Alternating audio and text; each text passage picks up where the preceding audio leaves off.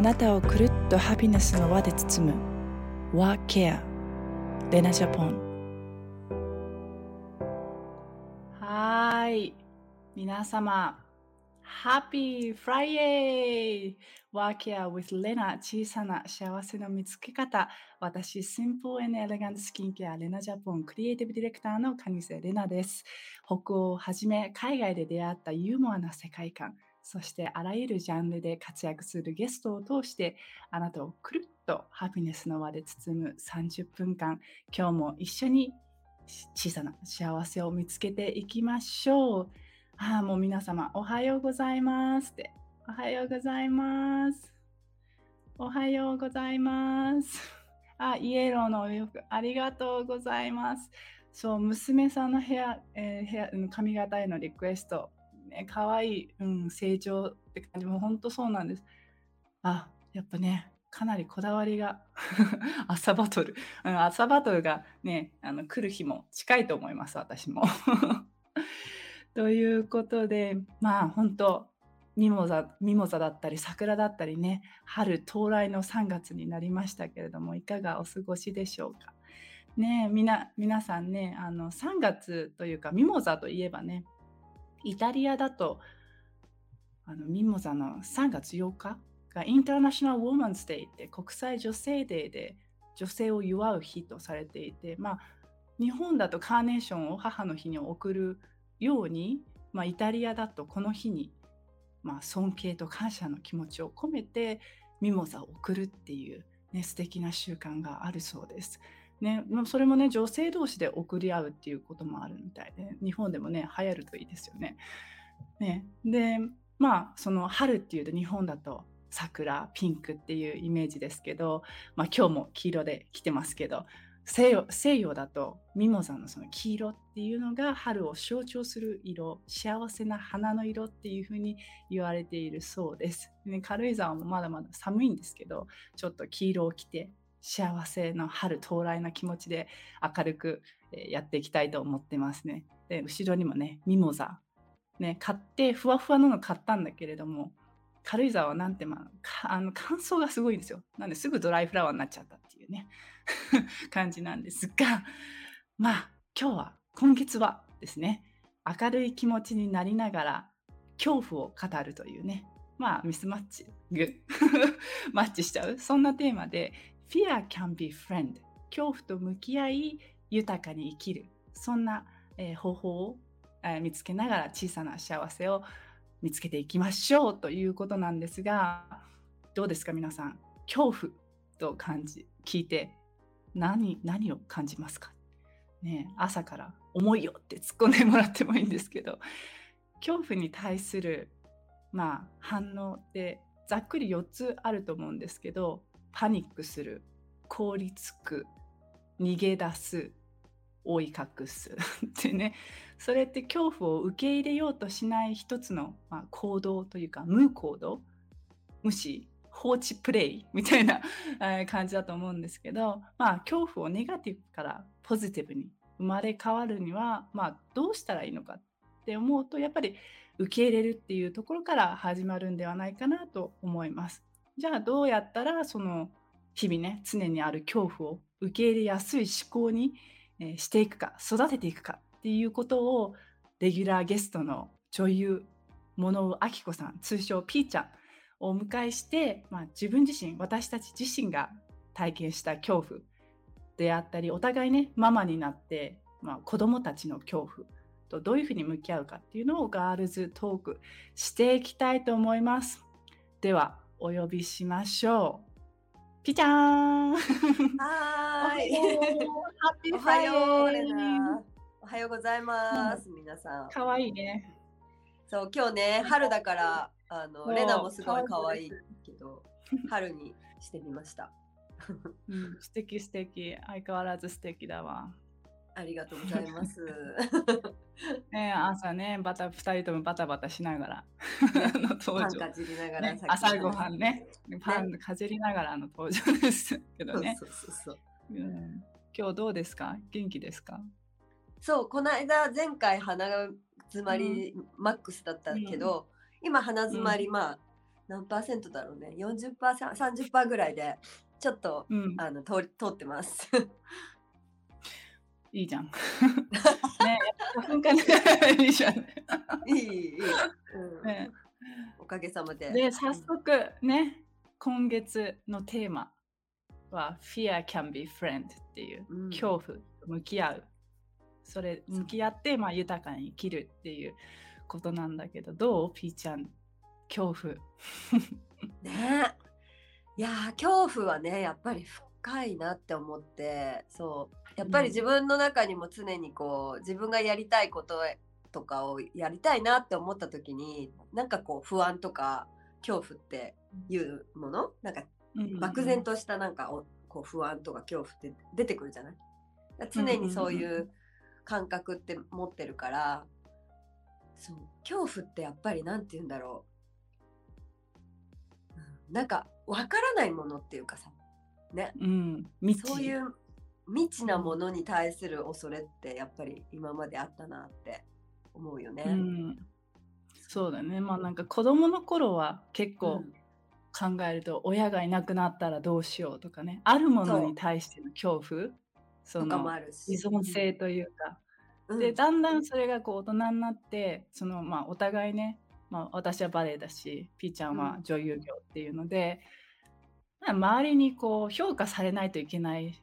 というか比べられる立場が結構お、多い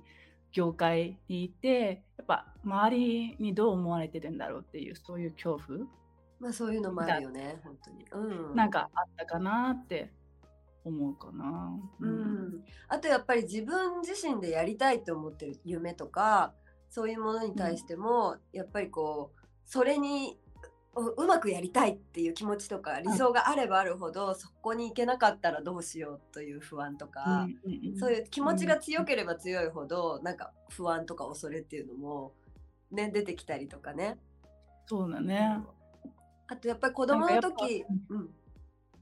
いいよいいよどうぞどうぞ。なんか子供の時はそうなんかお化けとかなんか漠然としたものとかあともちろんうん。そううちの息子も後で話すけどこう海とか怖いとか。私の中にもそう、うんうんねこの間話したけどレナも海やっぱりちょっと怖いみたいなね話してたけど、やっぱりこう、自然とかでももう太刀打ちできないような大きなものに対する恐れっていうのもね、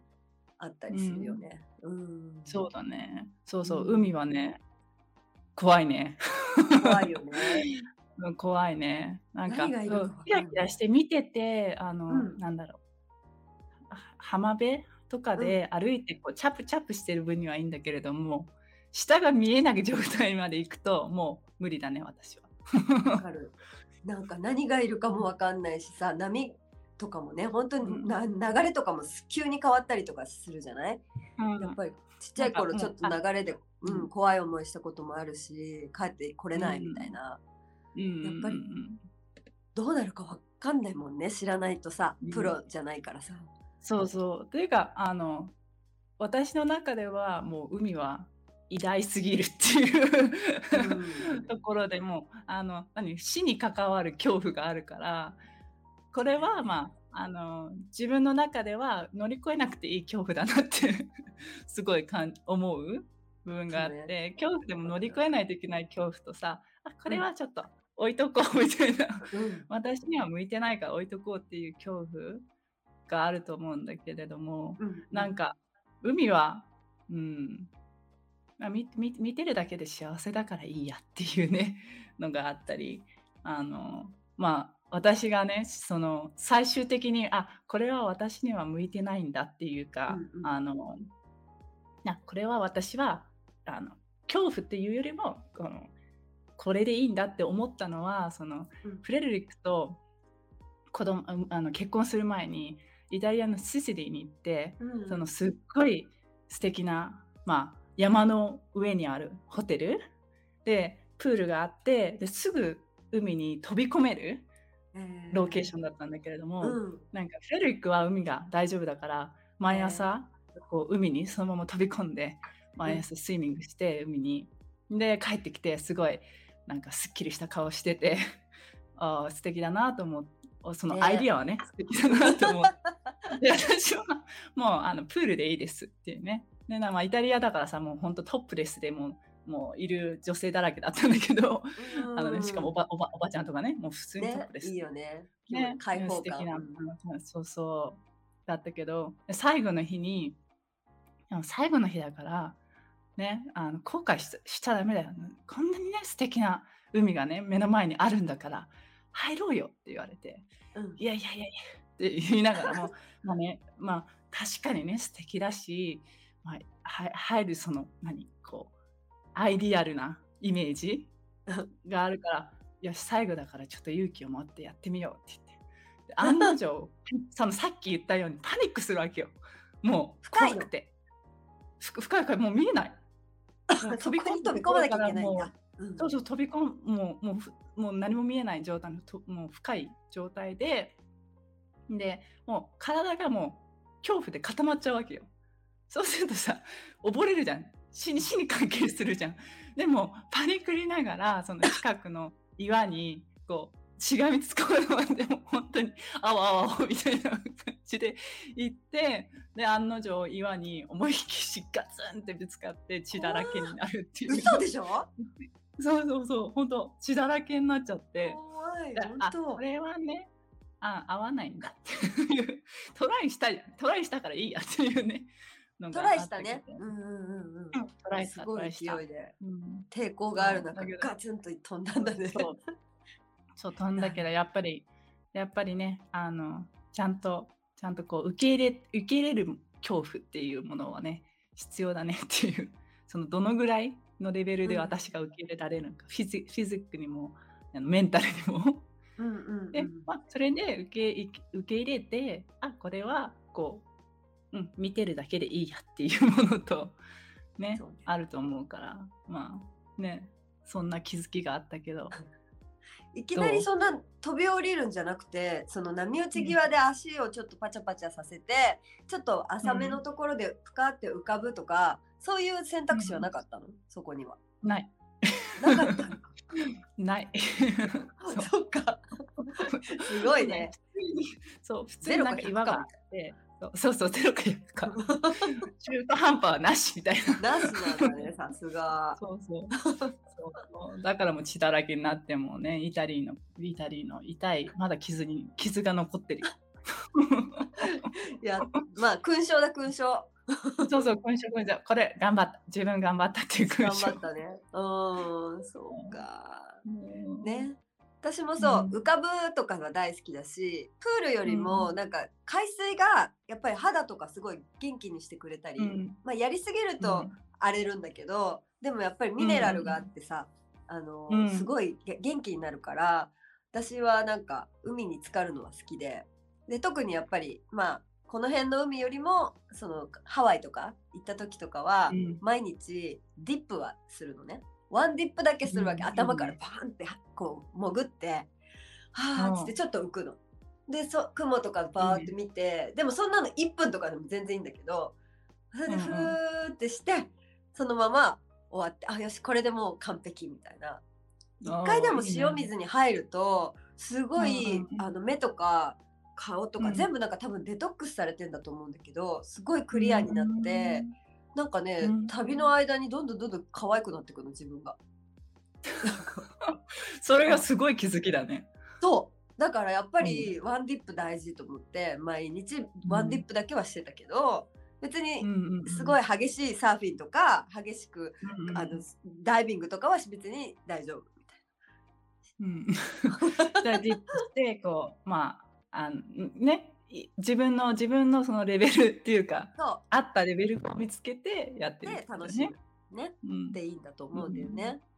うんそう。だからだんだんねいろんなことをやってきてやっぱりやりたいって憧れがあったりやってみたいと思ったものっていうのはやっぱりトライする。で怖いと思ってもうん。バンジーとかもやってみたかったからやったし、そう、うん。なんかいろんなものトライしてで実際やってあもう面白かったあでももう一回でいいやとかさ分かりたい好奇心があるから、うんそういうのはあるんだけど、でもやっぱり自分が全然興味ないものとかでもう怖いと思ってることとかは別にやる必要もないじゃない、そう。そうだね。でもなんか 自分がちょっとでもやりたいとか思ってることに関してはなんかどうにか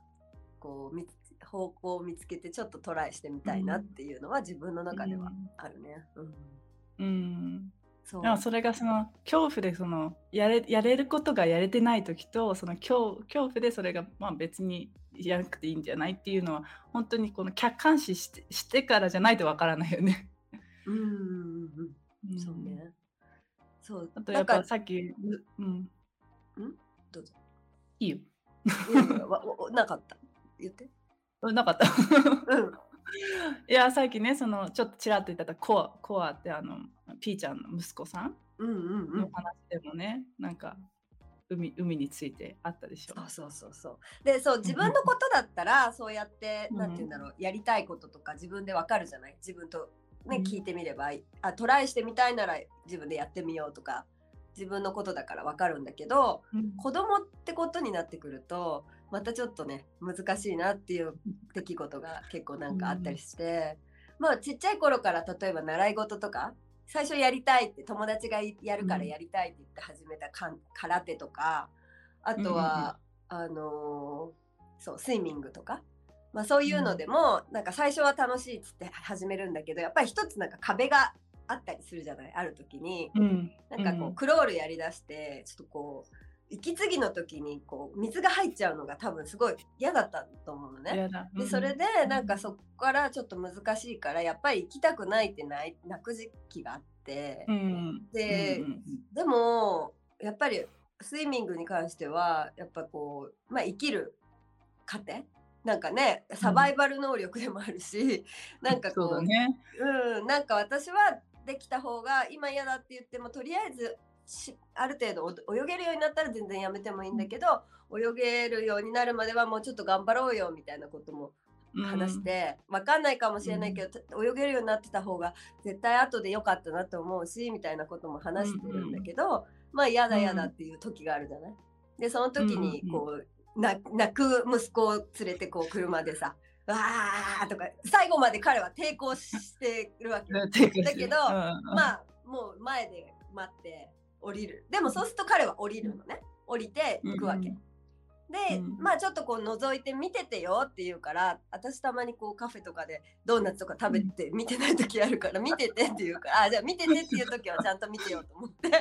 見てるとあのうん。け結構ケロッとしてるわけ。ですっごく一生懸命先生の言うこと聞いてこうやって練習してて、であのーそう。で結局そこを乗り越えて合格してって言って、うん。もう泣かなくなってる、なんかそれを見てると自信になっ、てる。うん、ああやっぱりそこでじゃあ行かせないっていう選択肢も迷迷っちゃったりするわけ。こんなに嫌がってんだったらどうなんだって、でもやっぱり行かす、うんこれからこれも行かせようって一つ思ったことだったんだけど、もう一個は、月一で今あのオーシャンちょっとなんかこ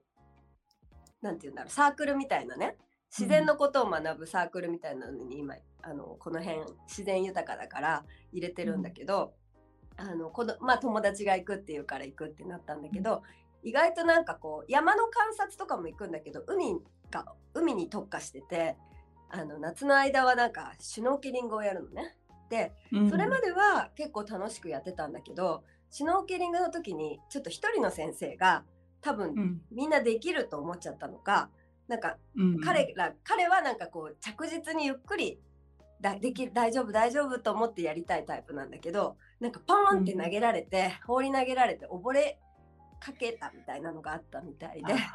それからもうずっとやりたくないみたいな感じでトラウマみたいになっちゃって、うんわーって泣き出してでもうちょっとあこれはちょっとトラウマ軽くトラウマになってるなと思ってで先生にも連絡して、あのーまあ、こういう状況だって言ったら他にもそういう風になった生徒がいるって言っていて なんか多分その先生がそういう風にこうグイグイ生かせるあの人だったんだなと思ってまあねやっぱりそれで大丈夫な子供もいるんだけどやっぱり違う子もいるから一応うちちょっとまあ大きめになってるけど まだちょっと慎重派だからゆっくりやりたいタイプなんであの、うん。様子を見てあのちょっと見守りながらお願いしますみたいな言ったらすごくうん。分かってくれる人たちで、ああの今度もじゃあ無理にねやらせるわけじゃないから嫌だったら磯観察とかすればいいから来てねってであの言っといてくださいみたいな感じで。そっからなんかもう毎回毎回「やだやだ」って言ってなんか寝寝てる時とかにふと泣いたりとかそういうのがあった時にそこまでしていかせる、まあ必要があるのか別にシュノーケリングなんかもしかしたら中学校になったらほっといたら中学校になったら全然ケロッとできるようになるかもしれないしとか、いろいろ考えたんだけどなんかここで怖かったで終わっちゃうのは嫌だなって思って、そうだから彼にももしね毎日海も様子も違うし天気が良くてキラキラしてる日もあるしさ、うん、あなんか今回は大丈夫だったとかあこうすればいいんだとか自分なりにそこでディールしてほしいなと思って、うん、まあ、そういう話もしつつ、まあ、別にやりたくなかったら全然ややらなくていいって先生言ってるからって。でもやらなきゃいけないもんとか言うからいややんなくても大丈夫だから先生に言ってあるからって言ってそう最初の日は磯観察だけしてきたって言ってで次の時も嫌だって泣いてたんだけどまあ行ったら今回はなんか青い綺麗な魚が見れてやったっていう話で、うん、なんか毎回毎回でも顔を見てると終わった後すごいいい顔してるのね。その、うん、そこから帰ってきた時に自然と遊んで、うん、あ絶対これはいいものだなっていうのはすごく感じるからそこでもう本当に帰ってきた時の顔もさ暗くて本当に嫌だっていう顔してたら、うん、もうやらせなくてもいいと思ったんだけど、うん、それで今ねちょっとねまだ続けてるんですけど、うん、なんか子供のことに関しては、うん、エゴかなって悩んじゃったりとかするよね。ね親がね親親のエゴかなってね、親がさせたいからさせてんのかなっていうそのファインバランスがあるけどでもやっぱちゃんとそのピーちゃんはさ観察してるじゃん。その別にチョイスを上げてないわけじゃなくてそのやらなくてもいいんだよっていうチョイスを上げて、うん、そこからまあ自分でチョイスをしてるできてるわけじゃない？コアコア君が。うん、だから、まあ、そこはねなんかその成長 成長過程なのかなっていうのでやっぱり子供もやっぱちょっとこうなんだろう。こう、まあ、道を作ってあげないといけないというかその、ね、うん、オープンマインドの道を作ってあげないといけない時に少しこうこうちょっと押してあげる必要はあるのかなっていうのはあるけど、まあ、でもその恐怖もさ、コアコアが経験した恐怖ってさその海に対する直接的な恐怖っていうよりもその間にいる人の恐怖もあるじゃない、うん、ある多分ねミックスしちゃってんのよ。うん、うん。だからそれがさ、まあ、客観視すればあこの人がいたからこの海がダメになっちゃったんだっていうその、うん、もったいないじゃない？その人のせいでなっちゃったっていう。だからその問題がそこがそのあ海が嫌いってわけじゃなくてここのミドルの人がダメだったんだって分かるようになれば、まあそこのねその怖いっていう部分があ別に海は怖いわけではなくて自分がレディーじゃなかったっていうことであったり、でも今そこでねその絶対海は嫌だっていう風にならないでちゃんとこう周りで遊んでたりとかさ、うんうん、こうできてるっていうのはやっぱり素晴らしいよね。そうだね。なんか彼が彼自身でこれから先、うん、あこれは好きだけどこれは嫌いって見つけてもらって大きくなった時に、うん、ややっぱりシュノーケリングが好きじゃないやって思ったら全然それでもいいと思うんだけど今はなんかいろんなチョイスがあって、うん、なんかこうできればあの無理はしなくて全然いいんだけどなんかね、うん、あの漠然とした怖さになっちゃってることからそれでただのトラウマになっちゃうのは嫌だから、うん、なんかこういう方法論もあるよって。ただ磯で遊んでてもいいしプチャプチャしててもいいし自分が気が向いたらちょっとやってる楽しそうだなって思ったらやってみるとか、うん、徐々にそっちに開いていけるんだったら、子供の頃の方が無垢だしなんかね、そういう体験からあできたとか意外と今日は楽しかったなとかいうので、うん、体験をちょっとこう味わってほしいなっていうのはね、うん、思うんだけど。そうだね、うん、本当に本当にそうだね。まだね。ね、子供から学ぶこと多いよね。多いね。だから、でもそこからね、逆こう逆算っていうか、自分にこう振り返ってみると同じだし、やっぱり自分もだからちょっとずつちょっとずつそのね、そのレナみたいにこう硬直してるもうもう絶対嫌だっていうところから飛び降りるっていうのはやっぱりあいやあんまり良くないと思うんだけど そのそうそうそう。やっぱりちょっとでもだからその時に思考でね、あこういう風にしたら面白いかもとか、うん。これだったらできるかもとか、うん。楽な方とかね思考をちょっと変換してみると、意外とこう道があったりとか自分のやりやすい方法っていうのもあったりするから、なんかうん。少しずつ、ね、リラックスしてまずはねなんかそのそうだね。うん、受け入れその泣いてもいいし受け入れてみて力抜けた時に、うん、でもあもしかしたら足ペチャペチャからだったらできるかもとかこううん。真ん中辺ぐらいからだったら楽しいかもしれないとか思えたらやってみるとか、なんかそういう形でちょっとずつ恐怖を知っていってこううん。向き合ってって乗り越えていくって感じなのかな。ううん、なんか自分のその恐怖を受ける時の癖っていうかなんかどのタイミングでいつも私はここ硬直しちゃうんだろうとかこうんう目を目を塞いじゃうんだろうとか、よね。癖を知ってるとなんかあいかんいかんいかんみたいな。あ、来た来た来た、こう、あ、いまあたそれやってんなって気づけるとね。うん。気づけると、じゃあ、OK、OK、じゃあちょっと待って、あの呼吸して、一一貫客観視して、なんか、その一体化させないで自分と、なんかそ、まずここここに恐怖、ここに恐怖恐怖君があります。これはいつ感じちゃうのかなっていう、いついつこのなんか赤ん坊のようにニーズを言ってくるのかなっていうふうに見て、あ、うん OK、じゃあこれだったらこういうふうにすればこうなるっていうふうな、なんかこう思考がさ、こうポジティブに変わってくるっていうか、こう選択肢がどんどん出てくる。うん。けど、なんかしそれを知らないと、もう一体化しちゃうから、そのそね見れないっていうか、まあ、英語だとその I feel、まあ、まあ感情とかのその I feel っていう部分、うんその恐怖も感情だったりするじゃん。だからその感情がその I feel っていうその感じるっていうところでこう一旦一旦こう客観視するっていうことができるとそのなんだ I am じゃないじゃん。うん I am 自分が恐れじゃないもんね。うん。そうそう。I am, I am afraid じゃないわけじゃん。I feel afraid ってなると、やっぱそこで一回、一回こうポーズできる、その余裕が、余白ができるっていうのがすごく、その恐怖と何ちゃんと向き合えるチャンスができるっていうか、うん。感じるかな。本当にそう思あう。今ね、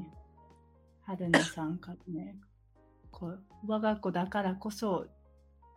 時に自分のこと悩むし、うん、正解、ごめんね、日本語読むのも下手くそだから、正確がないからこそ難しい。正解がないからこそ難しいですよね。本当。きちんとお子さんと向き合わせているものさんの姿勢素敵だと思い感じました。あうん、ありがとうございます。本当難しいですけどね、それぞれみんなキャラも違うしね、性格とかでうもん。多分あの違うじゃない？もっとガンガン言っても大丈夫みたいな声とかにはいけるかもしれないし、慎重な子にはちょっとずつちょっとずつ寄り添ってあげるとかね。うん。でもまあちっちゃい時は一番やっぱ分かってるのはそばにいる。うん。親、運用親なんじゃないかなとは思うけどね。なかそうんだね、今のうちはね、うん。うん、今のうちはたまにねね。うん、なんかあか寝た後に「あごめんね」とか思うことって多々あるけど、うんそうそうよできるだけね理解して、あうん理解してあげたいよね、その人の気持ちをね。ねお互い人間だからね、こう常にね、そうそうそうそう。ねそうそう。そういう時は謝る。そうそう。あやっちったっていう、うんね、夜もあったりするよ あったりもするよ。もう早く寝てほしいみたいなさ、そういうさ、なんでもさ、寝たくないって言ってるところに寝てほしいっていう、そのね、ね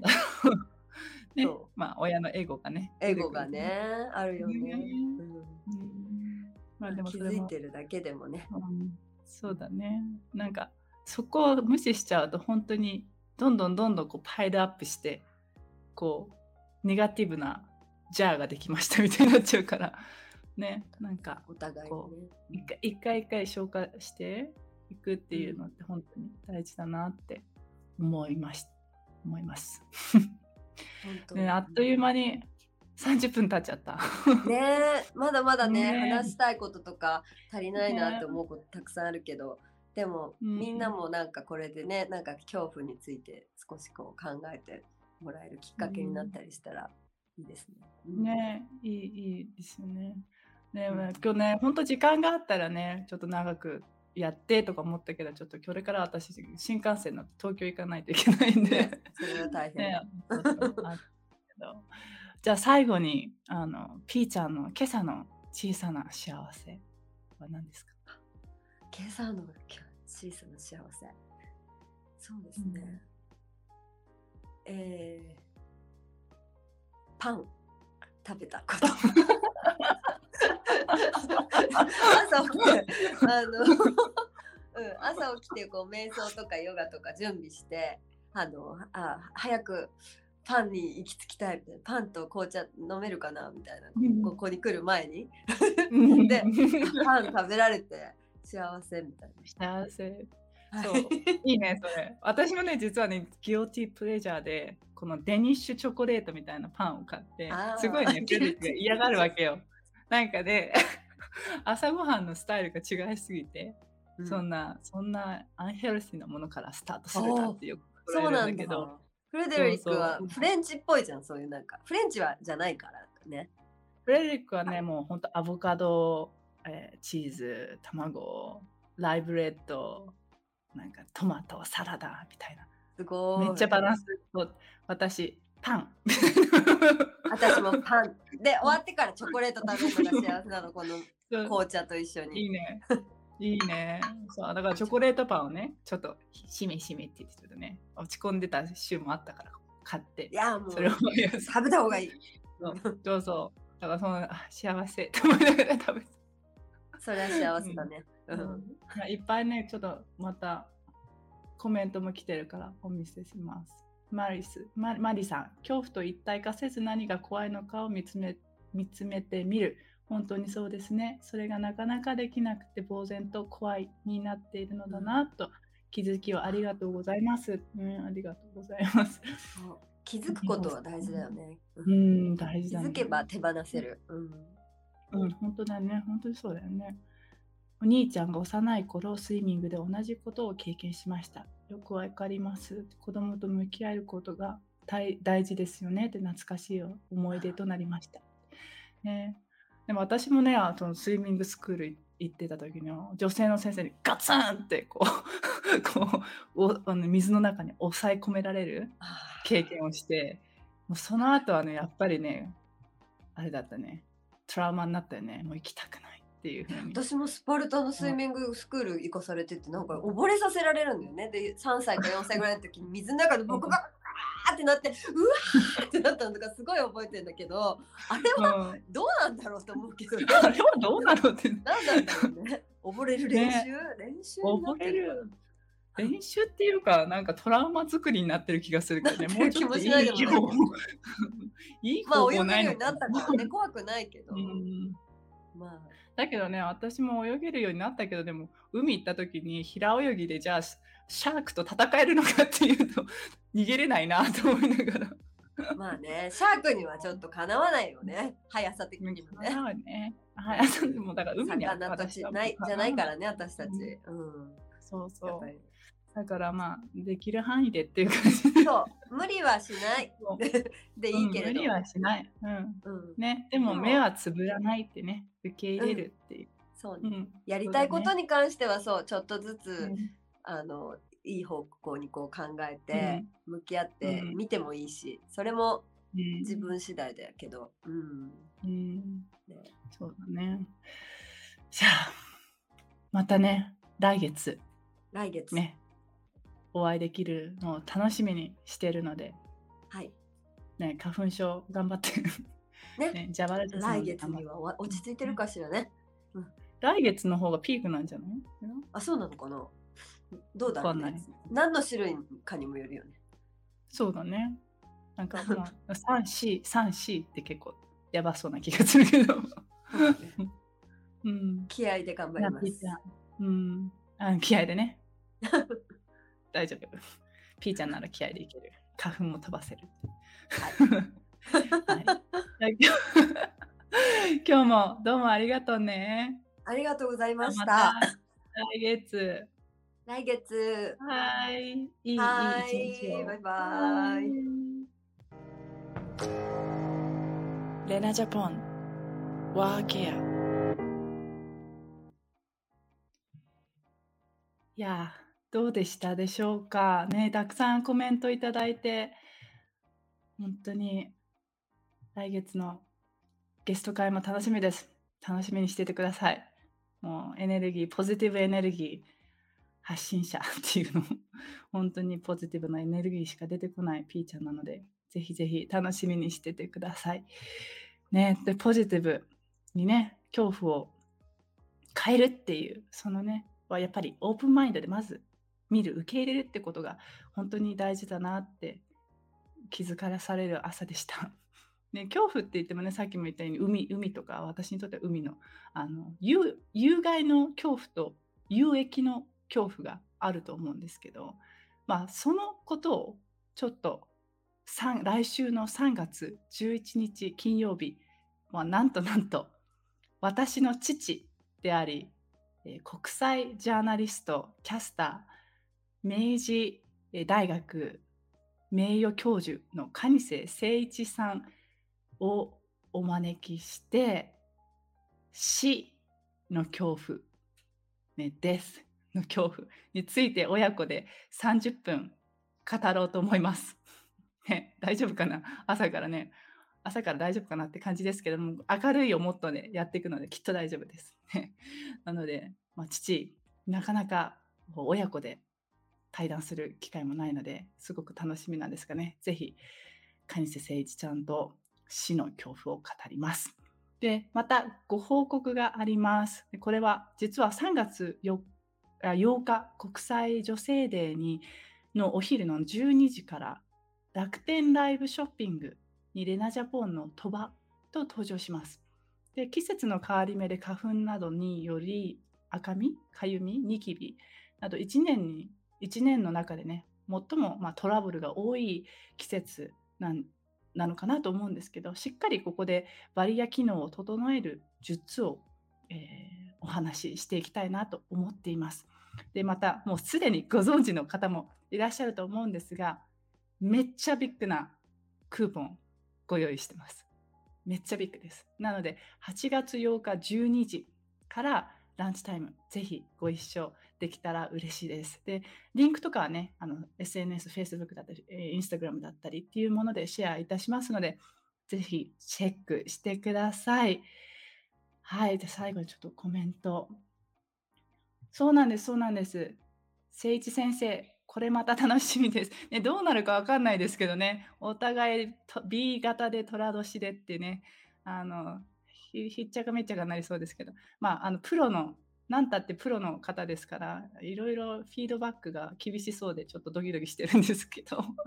頑張りたいと思います。ぜひぜひ楽しみにしててください。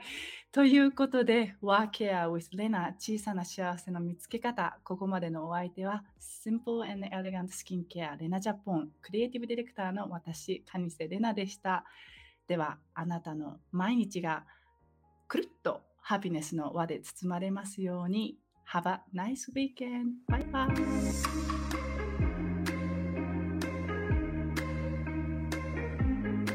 いてくれてありがとうございました。